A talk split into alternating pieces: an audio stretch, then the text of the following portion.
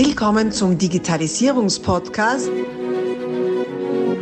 Digitalisierung ist für dich mit Markus Reitzhammer.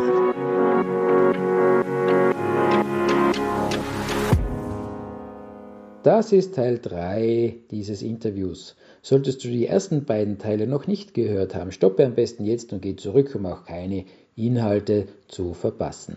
Ansonsten wünsche ich dir viel Freude mit dieser Podcast-Folge. Äh, dann schlaft man schon manchmal schlecht, vor allem wenn man dann in alten RG58-Kabeln abgebrochene Stecknadeln raussuchen muss, nah. die dann das Netzwerk lahmlegen, dann weiß man, was der Insider anrichten kann. Da ist natürlich auch heutzutage äh, der Insider, der unzufriedene Mitarbeiter, ganz eine große Gefahr.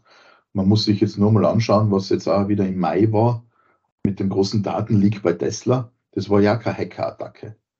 Äh, Tesla hat nur die Zugriffsberechtigungen zu lax vergeben, dass die Leute auf Sachen rankommen, wo sie nicht rankommen dürfen.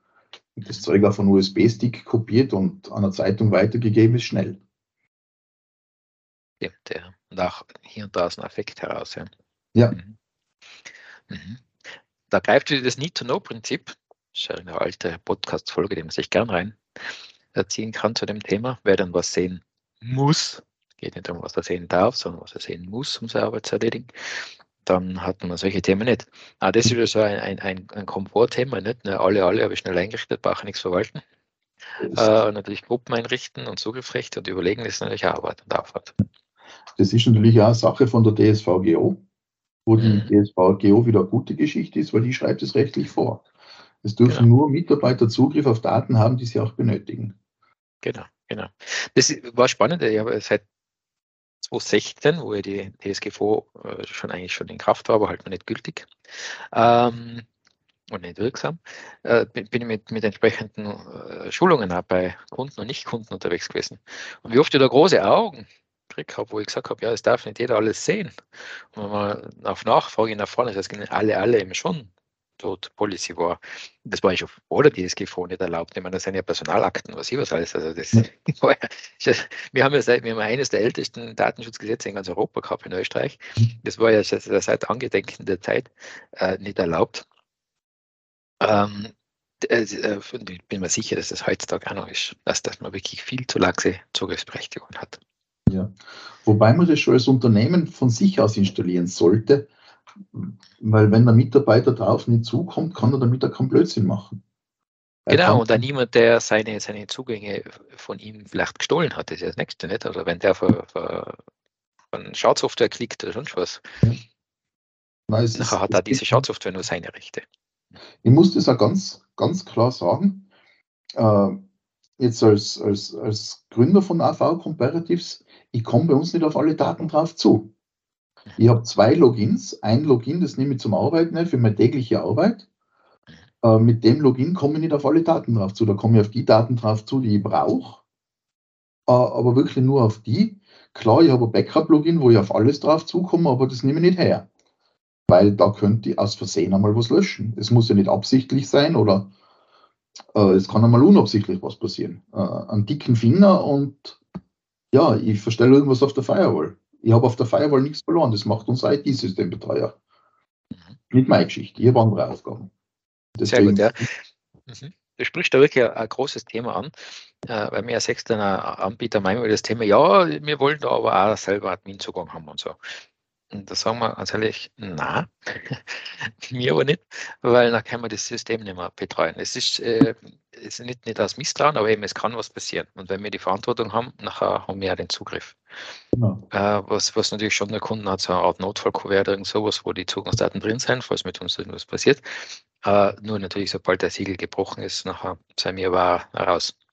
Genau, ihr habt ja Hoffnung für das, was passiert. Mhm. Und wenn der dann einfach Blödsinn macht, ich habe das erlebt, beim, wo, wo ich Gutachter am Gericht war. Da, hat, da ist um eine Hardware-Geschichte gegangen, da hat der Unternehmer einfach mal einen Studenten statt seiner IT-Betreuungsfirma reingeholt, weil der billiger war. Und der hat halt den Server Festplatten reingehängt, die dann auf dem, damals noch auf dem SATA-Kabel so nach unten gehängt ist, hat den in den Backup eingebunden und dann wollte er seine IT-Betreuer verklagen, weil das Backup nicht da war. Und beim Aufschrauben zum Server hat man das halt relativ sauber gesehen, dass die Festplatte nicht von dem IT-Betreuer eingebaut worden ist. Mhm. Das, es gibt andere Gefahren auch noch. Und weil du vorher die Passwörter und die Zugriffe äh, und das Ganze besprochen hast, Passwort knacken ist einfach. Man gebe mir einen Mitarbeiter und einen Hammer. Braucht keine mhm. Brutforce-Attacke oder sonst irgendwas machen oder irgendwelche komplizierten Sachen. Spätestens, wenn ich mir auf den zweiten Finger haue, habe ich das Passwort. Ja, Brut ist es auch, also brutal. Ja, brutal ist es auch. ist es, das stimmt, ja. Okay. Ja, und verstehe. das muss man halt auch sagen, die, die Welt vom, vom, von den Cyberkriminellen ist heute organisiertes Verbrechen und involviert auch Gewalt. Also die schrecken vor Gewalt nicht zurück. Es hat in der Türkei mal, es hat in der Türkei mal jemanden gegeben, einen Journalisten, der eine äh, Betrügerin aufgedeckt hat, die mit, ähm, wie heißt es, mit, mit Bankomatkartenbetrug, mit Skimming-Maschinen betrogen hat. Der hat über 3000 Skimming-Devices betrieben, mit, in Zusammenarbeit mit Hotels und Gastronomie. Und den Journalisten, der hat mit den Behörden zusammengearbeitet und in der Türkei sind die Behörden ein bisschen anders gestrickt. Die haben den natürlich gleich an die bösen Jungs verraten, die Behörden, weil die Behörden mitgeschnitten haben in dem Fall. Also sind geschmiert worden. Und der ist dann entführt worden, gefoltert worden und ein äh, schönes Foto gemacht worden. Das ist, wenn man, das passiert mit einem, wenn man, wenn man Verräter ist. Dann haben sie ihn wieder zurück okay. Also die schrecken vor nichts zurück. Ist organisiertes äh, Verbrechen. Okay. Da ist nimmer, nimmer mit auf dem Schulterhof, auf dem Schulhof auf die Schulter klatschen, hier ein Virus verbreitet, sondern es geht um Geld. Ja, ja. Und dem dürfen wir uns gegen, äh, entgegenstellen, weil diese Zustände wollen wir nicht haben. Das heißt, wir schauen dafür alle gemeinsam, dass wir möglichst wenig Geld in diese äh, Infrastrukturen fließen lassen, die diese noch stärker macht und äh, gleichzeitig lassen wir uns nicht einschüchtern von solchen Typen, so wie wir es bisher geschafft haben. Und ähm, nutzen auch unsere Infrastrukturen. Und deswegen ist es sich, äh, äh, sinnvoll, dass man Vorfälle, wenn sie auftreten, erstens einmal nicht verdeckt und verschleiert, weil das macht es dann natürlich für uns ITler wieder nochmal schwieriger, das irgendwie einzu, äh, einzugrenzen. Nicht? Und äh, zweitens, trotz allem die Themen auch anzuzeigen. Da höre ich auch sehr häufig, ja, das hat ja eh keinen Sinn. Aus eigener äh, Erfahrung gerade, nein, es hat schon Sinn. Also die Polizei ist da nicht so, ach, das legen wir da irgendwie so immer 2412 da mal ganz tief unten in einer Stadtpläne. Äh, das wird schon ermittelt. Wie ist denn da deine Erfahrung oder hast du Erfahrung in dem Zusammenhang? Gut, du warst ja Kriegsgutachter. Ähm, was denn gemacht wird mit diesen Anzeigen? Das klingt jetzt deprimierend. Die meisten Anzeigen verlaufen leider im Sand. Und zwar jetzt nicht, weil die Polizei nichts machen will, sondern weil sie einfach nichts machen kann. Äh, das ist jetzt sehr unpopulär, was ich sagen will, aber seit dem Russland-Ukraine-Krieg ist das Spam-Aufkommen und das Hacker-Aufkommen dramatisch zurückgegangen. Weil ganz viel von den Attacken in der Ukraine und in Russ von Russland ausgehen. Und die Leute, die die Attacken gefahren haben, haben jetzt was anderes zu tun. Die sitzen jetzt nicht mehr hinterm Computer, sondern die sitzen hinterm Panzerlenkrad. Mhm. Und deswegen ist es jetzt ganz stark zurückgegangen. Äh, die Ukraine, vor allem rund um Odessa, ist ein Hochburg der Hacker. Weil sie nicht in der EU ist, weil sie nahe, aber trotzdem nahe genug an der EU ist und eine Verfolgbarkeit von Cyberkriminellen von der EU aus in der Ukraine so gut wie unmöglich ist. Und deswegen ist da die Polizei sehr oft machtlos, weil auch wenn sie der Spur des Geldes folgen, und das ist das Einzige, was sie machen können, sie können der Spur des Geldes folgen, die verliert sich dann ab einem gewissen Land. Weil die, die Cyberkriminellen machen es schon so gut, so gut, dass sie sich das gleich mit den Bitcoins holen. Die Lösegeldforderungen, jetzt gerade bei der Ransomware in Unternehmen, lassen sie sich ja nur mit Bitcoins zahlen. Ein Bitcoin ist zwar verfolgbar, aber so schwierig verfolgbar, dass es fast unmöglich ist, vor allem wenn er dann splittet wird. Mhm.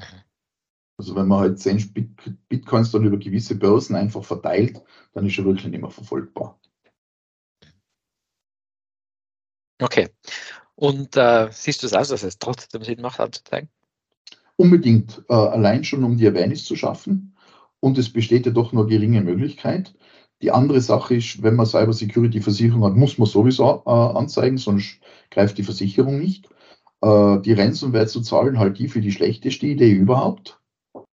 Äh, wenn man ganz verzweifelt ist, bleibt dann vielleicht nichts mehr anderes übrig. Aber die Chancen sind halt danach 50-50. Zahlt man und kriegt man was oder zahlt man und kriegt man nichts. Ja. Äh, das ist dann, das Beste ist immer nur Vorbeugen. Vorbeugen ja. heißt halt saubere Systeme aufsetzen, saubere Policies einführen, sauberes Backup machen. Mhm. Mhm. Und anzeigen. Ähnlich wie. Ja. Bitte? Bitte. Äh, äh, ist es ähnlich wie im, im, im, echten Leben, oder? Man, ich weiß, es kann sein, dass jemand einbricht. Und trotzdem baue ich mal eine gescheite Haustür ein mit einem gescheiten Schluss. Manche tun einen Alarmanlage dazu. Äh, wenn es passiert, dann zeigen wir es an, aber wenn nicht jede Ermittlung zum Erfolg führt. Es gibt einfach so ein paar Grundprinzipien. Und da, wenn es lästig ist, äh, wenn ich jetzt meinen, meinen Schlüssel verliere, dann weiß ich, dann muss ich einen Schlüsseltisch rufen, dann wird es teuer und es ist unangenehm, wenn ich da vor der Tür stehe.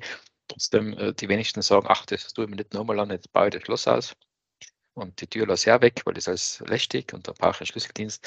Auf so eine Idee kommt man in, in der realen Welt nicht. Ne? In der virtuellen Welt haben wir das noch, oft noch nicht ganz so checkt. Meine, das ist ja lästig, jetzt muss ich zwei Faktor-Authentifizierung machen. Aber wer kommt auf so eine blöde Idee? Jetzt muss ich da immer meinen zusätzlichen Key eingeben. Hat schon einen Grund, warum man das tut. Uh, unser ITler ist ja nicht fad.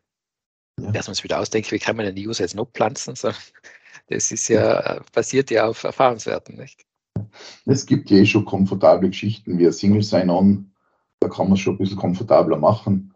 Uh, es gibt jetzt Sachen wie, wie Gesichtserkennung da bin ich zwar kein Freund davon, weil sie relativ leicht geknackt werden kann. Mhm. Aber Single Sign-On mit Zwei-Faktor-Authentifizierung ist recht gemütlich. Da sitze ich dann auf meinem identifizierten Computer, identifizierten, Ident? Ja, war schon richtig. Hat schon passt, gell? Computer und komme in die anderen Dienste rein mit einmal anmelden. Und da gibt es ja auch, äh, wenn ich mir das anschaue, wenn ich halt ein Drei-Mann-Betrieb bin, brauche ich kein kein Active Directory für Single Sign-On, sondern ich kann einen Dienst wie Jump Cloud verwenden, der kostenlos bis 10 User ist und kann da genauso mein Single Sign-On fahren.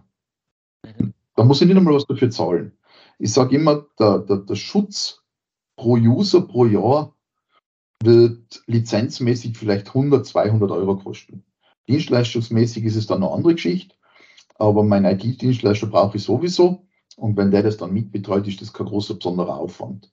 Und wenn ich mir halt einen, einen Mitarbeiter anschaue, was der Lohn, Lohnnebenkosten, Bruttolohn, Lohnzuschläge kostet, sind die 100, 150 Euro pro Jahr, pro User gar nichts. Ja. Es ist ja das Spannende, sehr äh, verbreitetes äh, Thema, gerade bei kleineren Betrieben auch. Ja, das machen wir uns selber, weil der Betreuer kostet so viel, da sparen wir uns das. Ne? Oder wie du gesagt hast, der Holmeiner Studenten oder der, der, Neffe vom Schwibschwager kann das ja, der, der, der, der ist den ganzen Tag vom Computer, der kennt sich ja aus, weil den ganzen Tag Doom oder was spielt man halt, WoW spielt. Äh, mhm. Und ähm, jetzt nichts gegen, gegen, gegen die gerade genannte Zielgruppe, gell? Ist halt der Unterschied, ob man es hauptberuflich macht oder als Hobby. Ja. Im Allgemeinen macht es ein professionelles IT-System, also der IT-Betreuer hauptberuflich. Und wenn man das aber gegenrechnet, erstens einmal, wie viel Arbeitszeit da verloren geht, wenn man das selber macht. Äh, ich erinnere mich an ein Gespräch mit einem Anwalt, der hat selber seinen Server gepatcht und umbaut und so. Du bist der teuerste IT-Admin, den ich kenne. Äh, ein Anwalt, du, man, äh, dem die, die Stunde kostet, wo der da davor sitzt und nur dazu, wo der eine Stunde braucht, brauchen andere eine Viertelstunde, weil sie es halt hauptberuflich machen. Äh, unglaublich. Also das, das, diese Rechnung, die geht sich einfach nicht aus. Es ist viel Geschichte, mal, dass die Profis das machen. Ne? Jetzt, ich komme ja aus der IT-Branche, ich war ja lang genug in der IT, äh, neben meiner Wirtschaftserfahrung. Äh, wir machen IT-Security. Wir haben unsere ganze IT ausgelagert. Wir greifen nichts an von dem Zeug. Wir haben über 600 Server laufen, keinen einzigen greifen wir selber an. Wir haben für die Wartung von unserem Firmware-Cluster, von unserer Hardware, von unserer Büro-IT haben wir eine EDV-Firma an. Die haben wir das ausgelagert, die macht es. Das ist deren Kernaufgabe, die machen das jeden Tag äh, ist, nicht ist nicht unsere Kernaufgabe. Wir sind davon zu weit weg. Und so wie du sagst, für Sachen, wo ich zwei Stunden brauche, braucht er zehn Minuten. Wir haben relativ viel in Cloud-Systemen laufen. Wir haben die, wir haben die ganze Cloud-Konfiguration, das Ganze, die Beratung ausgelagert zu einer anderen Firma. Äh, ist eine große Firma mit über 5000 Mitarbeitern, die haben für alles und jeden einen Spezialisten.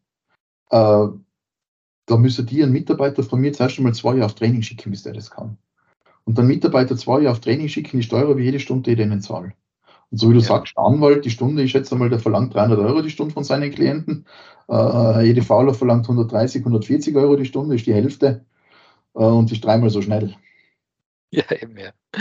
Und es betrifft natürlich auch, ehrlich gesagt, jeden Handwerker, weil jede Zeit, die du äh, in der Werkstatt auf der Baustelle bist, ist, ist viel mehr wert, als wenn du da herumschraubst und eben es passiert ja viel dann, wenn man, wenn man da auch vor allem habe jemand, wenn, wenn man das selber macht, dokumentiert man das nicht, weil man weiß es ja, man hat es ja im Kopf und wenn es auslagert, der EDV-Betreuer dokumentiert.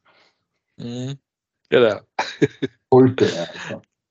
Ja, zumindest seriös aufgestellt. Ne? Ja. Sehr gut. Okay, Peter. Ähm, wenn wir uns jetzt äh, anschauen, wo sich das Ganze hin entwickelt. Wir sind ja wieder mal so am Punkt, wo ganz überraschend über Nacht eine neue Technologie gekommen ist. Die Nacht hat, äh, hat äh, sechs Jahrzehnte gedauert, aber ist wurscht. Äh, wie schaut denn das jetzt aus? Was siehst du für die nächsten fünf bis zehn Jahre da auf von so einem Security-Horizont? Zum Security-Horizont sehe ich mal, dass wir Antiviren-Software immer brauchen werden, äh, egal wie gut die Microsoft-Software oder der Microsoft Defender werden wird.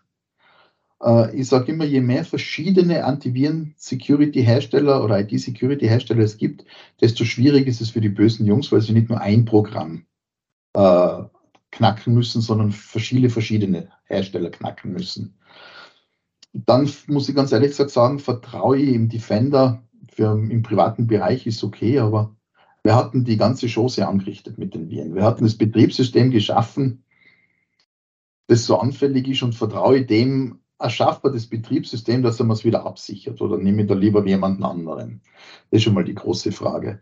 Also wir werden immer IT-Security brauchen, auch wenn sich die IT-Landschaft, sage ich jetzt einmal, in den nächsten fünf bis zehn Jahren garantiert gravierend ändern wird.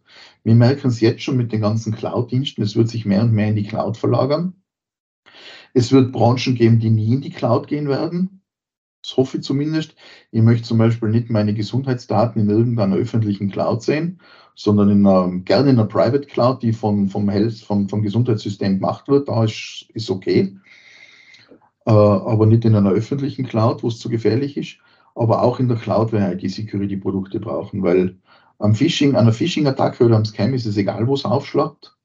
Ob das auf einem Telefon, auf einem PC, auf einem lokalen Rechner, auf einem Mac oder auf einem, auf einem Cloud-PC aufschlagt.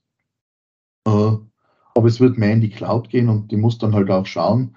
Kleinunternehmer laufen heute schon sehr viel auf Google äh, Workspace, Google Apps oder auch auf der Microsoft Office 365 Cloud. Auch da muss ich mein Zeug äh, schützen. Wenn jetzt zehn Mitarbeiter nur in der Cloud arbeiten und einer lokal arbeitet und der eine, der es lokal hat, die Daten synchronisiert und sich ein Ransomware einfängt, sind alle anderen zehn genauso betroffen, weil der verschlüsselt dann alles, auf was er Zugriff hat. Da sind wir wieder da, dass man die Zugriffsrechte gescheit verteilen soll. Aber auch in der Cloud wird man äh, IT-Security brauchen, vor allem in, in der vernetzten Welt. Wenn man sich heute anschaut, am besten sehen tut man es natürlich bei den Lebensmittelkonzernen durch eine Zentrale, und da hast dann 4000 Filialen dranhängen. Die kommunizieren in Echtzeit miteinander. Und da muss man dann schauen, dass die Kommunikation nicht, nicht intercepted wird. Dass man da nicht was injected in, oder, oder sich was rausholt. Mhm. Also da, da wird, das sehen wir jetzt auch, wenn wir halt Pentests machen, äh, wenn wir halt an IT-Security mit, mit Temper Protection oder mit, mit Speicherbefall machen, dass man da auch in die Speicherbereiche reinkommt. Wir haben jetzt mehrere Produkte getestet, ob man, ob man schafft, äh, mit gewissen Attacken den Virenschutz abzuschaffen. Und von mehreren Produkten haben es nur vier geschafft. Haben, haben nur vier die Zertifizierung bekommen. Bei allen anderen haben wir, haben wir einen Virenschutz auf dem Rechner mit dem lokalen Zugriff abzuschalten. Okay. Ja. Das ist nicht der erste Angriffsvektor ist, wenn ich rein will und unerkannt bleiben, ich schalte mal den Wächter aus. Ne? Genau, einen Wächter ausschalten. Ähm, oder ich platziere Malware, die der Wächter nicht erkennt dann kann ich machen, was ich will. Und das kann ja. ich dann auf den Cloud-Computern machen. Ich sage immer so, Cloud-Computer sind nett, äh, aber ich vergleiche Cloud-Computing immer wieder mit Essenslieferanten. Ich habe nur die Küche ausgelagert. Ich habe keine Küche mehr daheim. Mhm. Das Essen mhm. kommt doch zu mir heim. Und ich hoffe, mhm. dass die Cloud-Küche sauber ist. okay. Das ist immer die Gefahr. Wenn ich, in der, wenn ich Kakerlaken in der Cloud-Küche habe, dann habe ich auch ein Problem. das ist ein guter Vergleich. okay, ja. Nur wenn man einen Geruch nicht mehr im Haus hat, gell, heißt es nicht, dass nirgendwo das ist Geruch nicht, ja, genau. das ist gut. Sehr gut. Also es bleibt spannend. Es, äh, behaupte, es wird sogar noch spannender, oder? Ja, es wird gefährlicher. Ja, und, und, und gleichzeitig äh, bleibt eine spannende Herausforderung, damit umzugehen, nicht äh, komplett in Verzweiflung und Trübschen zu versinken, sondern zu sehen, ja, es ist halt das Leben, gell? es gibt immer zwei Seiten und äh, es gilt sich ja zu wehren und dabei trotzdem nicht den Lebenssinn und Lebensmut zu verlieren. Ja, Na, das Wichtige ist einfach, wenn ich heute Unternehmer bin, soll ich mich auf mein Kerngeschäft kontrollieren, konzentrieren und die IT-Betreuung an ein Unternehmen auslagern, das sich sehr gut damit auskennt oder auch Leute einstellen, die sich sehr damit auskennen. Ab einer gewissen Größe rentiert es schon.